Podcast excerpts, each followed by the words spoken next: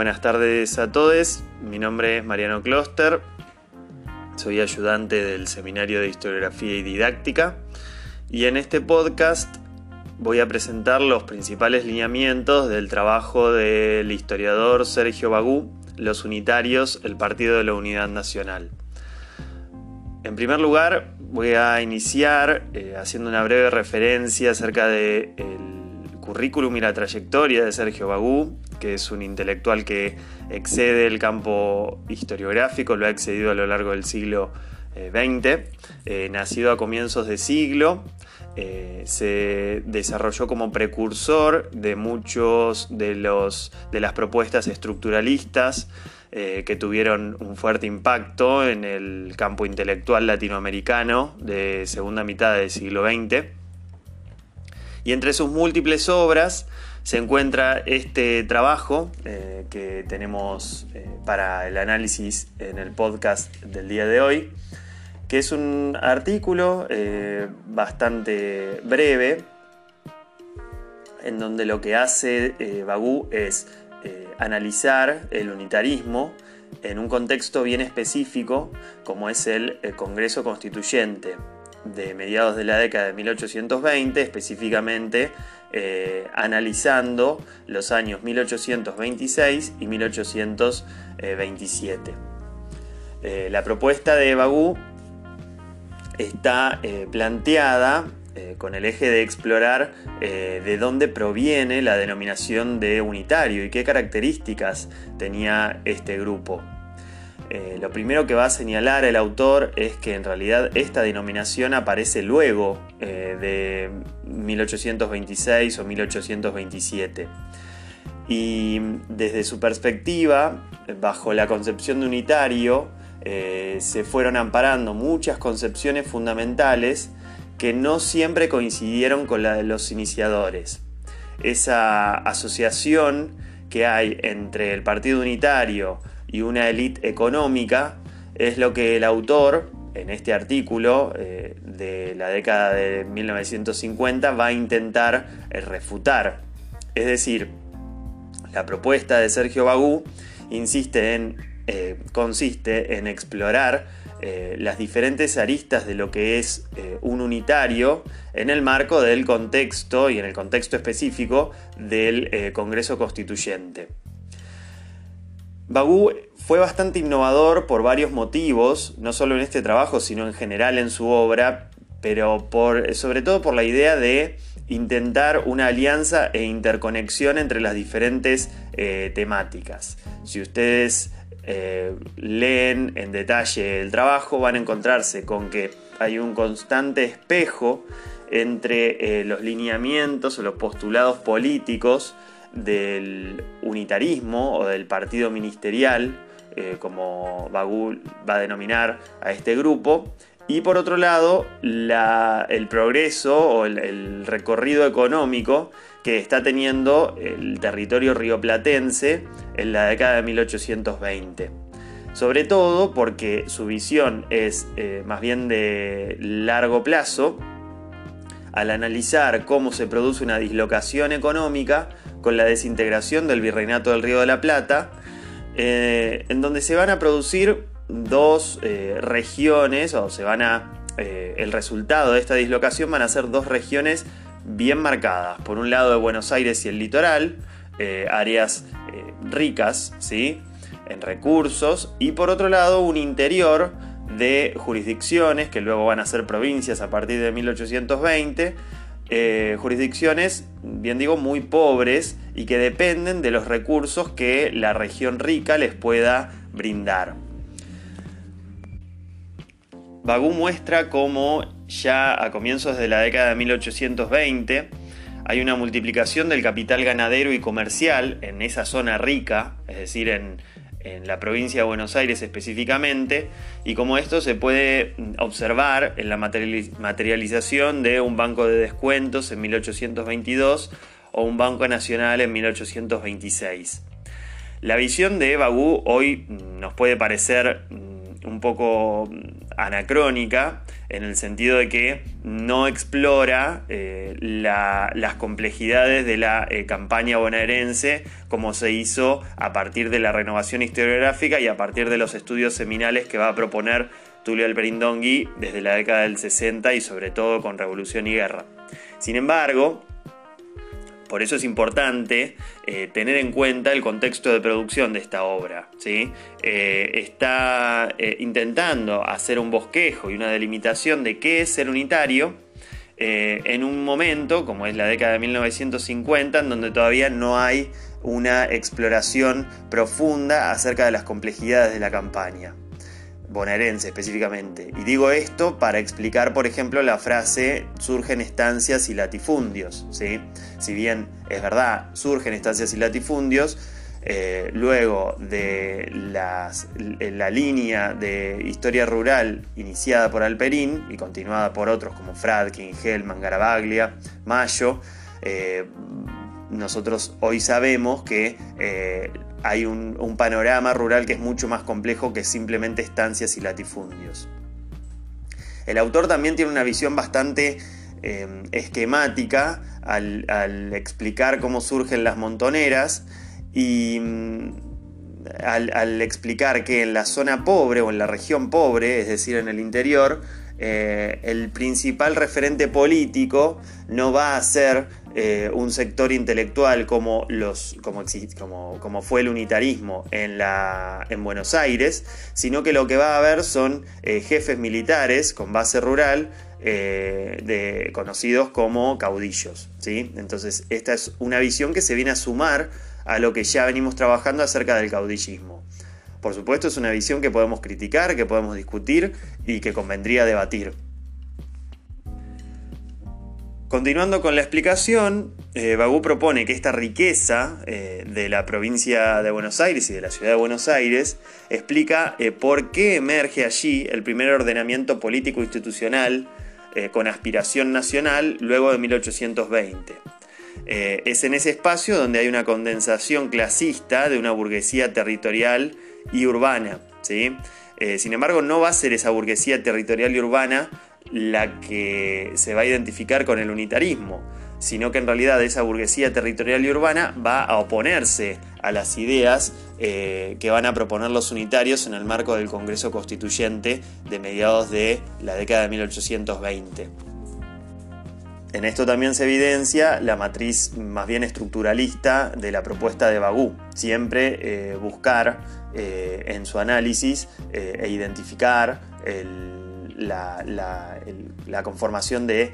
clases económicas, como es el caso de la burguesía territorial y urbana que recién mencionaba. Pero, ¿cuáles o quiénes eran entonces los unitarios? Bueno, para Bagú, los unitarios van a ser básicamente el conocido como partido ministerial, que en el marco del Congreso Constituyente van a mostrar una unidad de acción y de procedencia social, eh, y sobre todo analiza, o esta es la, fuente principal, eh, fuente histórica principal, eh, para analizar quiénes eran y qué características tenían los unitarios, analiza dos votaciones clave en el marco del Congreso Constituyente. Una es la del 19 de julio de 1826, cuando el Congreso decide que la nueva constitución se redacte siguiendo un régimen unitario de gobierno. Entonces lo que hace Bagú eh, con, esos votantes es analizar quiénes votaron a favor y los eh, agrupa eh, bajo el rótulo de unitarios. Y por otro lado, la fuente del 4 de octubre de 1826, algunos meses después, en donde se discute y vota el artículo 7 de esa constitución que está emergiendo y que luego va a ser rechazada, y que sostiene que el país se organizará de acuerdo al régimen de unidad. A partir de este punto es entonces que las actas del Congreso constituyente eh, en torno a estas votaciones muestran una procedencia de votantes de todas las provincias argentinas, excepto Santa Fe. Esto nos permite pensar en que el unitarismo no está asociado exclusivamente con la ciudad o provincia de Buenos Aires, y es esta la intención de Bagú en, concreto. Es decir, mostrar que hay unitarios en las provincias, eh, mostrar que hay unitarios que eh, no son porteños, de hecho los porteños son solo una fracción, eh, y mostrar que las, y la intención de un gobierno eh, de tipo unitario se encuentra también en representantes provinciales. En segundo término, en cuanto a este grupo de votantes, eh, Bagú mm, eh, muestra cuáles son sus profesiones y allí encuentra que hay abogados, hay militares, hay sacerdotes, hay intelectuales de la época. Esto lo trabaja y lo expone sobre todo para contrarrestar esa idea de eh, los unitarios como asociados con los intereses económicos de la época. Todos estos que nombré recién, militares, sacerdotes, intelectuales, van a tener una activa eh, eh, acción en el marco del Congreso en contra de los caudillos provinciales y consideran que la solución para eliminar, para terminar con el caudillismo, es la concreción de un gobierno centralizado. A continuación, Bagú explora el programa unitario, si es que lo hubiera, y en realidad su explicación acerca de este programa es el enlace que hay entre las propuestas unitarias con las medidas que fueron impulsadas en la gobernación de Martín Rodríguez eh, a través de eh, sus ministros, en especial eh, el ministro Rivadavia, el conocido como la feliz experiencia. Es decir, para Bagú, el programa unitario fue plasmado en el espacio provincial durante la feliz experiencia y luego, durante eh, la coyuntura de 1826-1827, eh, se lo intenta llevar a una escala nacional. Obviamente primero hay que construir ese Estado-Nación, pero es un programa que va en línea con la construcción de, un andamiaje institucional, la conformación del crédito público a través de una banca pública, la capitalización de la ciudad de Buenos Aires, la división de la provincia de Buenos Aires en dos, la creación de un mercado nacional, las mejoras de infraestructura en los espacios del interior, tal y como la construcción de canales, con el fin de crear un mercado nacional unificado.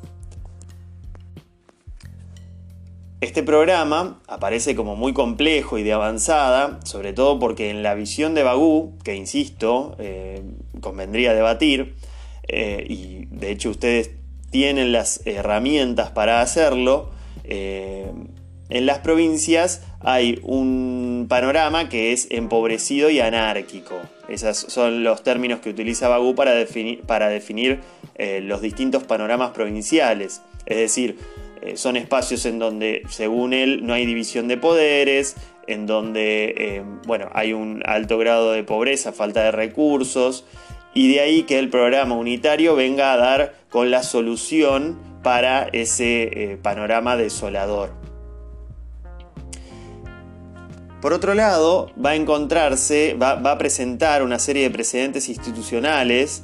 para este programa de, gobierno unitario, de régimen eh, de gobierno unitario, eh, como son, eh, bueno, el periodo colonial, en donde había un, gobierno centralizado, y los casos de las experiencias en Paraguay, en Chile, y los fracasos de los gobiernos federales en Venezuela,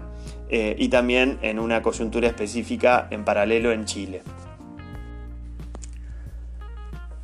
En el último apartado de su trabajo, Bagú va a explorar las causas de la derrota de esta propuesta unitaria, eh, que para 1827 eh, se disuelve, y entiende dos motivos. En primer lugar, que los grupos económicos eh, productivos no se identificaron con el Partido Nacional, sino con el Partido Federal, Federal Bonaerense. Es decir, figuras como Anchorena, figuras como el propio Rosas, eh, en lugar de eh, colaborar e identificarse con el partido ministerial o partido unitario o partido nacional, en realidad van a resguardarse y resguardar sus recursos y riqueza a través del Partido Federal Bonaerense. Pero además, para 1827 Bagú detecta una coalición política entre los latifundistas y ganaderos amenazados por eh, la propuesta, eh, el, programa nacional rivadaviano eh, de formación de colonias, y ese, es un, actor principal, es decir, estos latifundistas, unidos a una burguesía urbana porteña que no quiere la nacionalización de la ciudad ni de la aduana y que no se identificó con Rivadavia. Por otro lado, también esta coalición va a tener una pata en el interior con los intereses eh, lesionados a través de la nacionalización de la moneda, sobre todo el caso de Quiroga eh, como inversor en Famatina. Y una última pata de esta coalición va a ser la internacional con el Imperio Británico, que es otro de los actores que para Bagú estará en contra de la propuesta eh, nacional unitaria.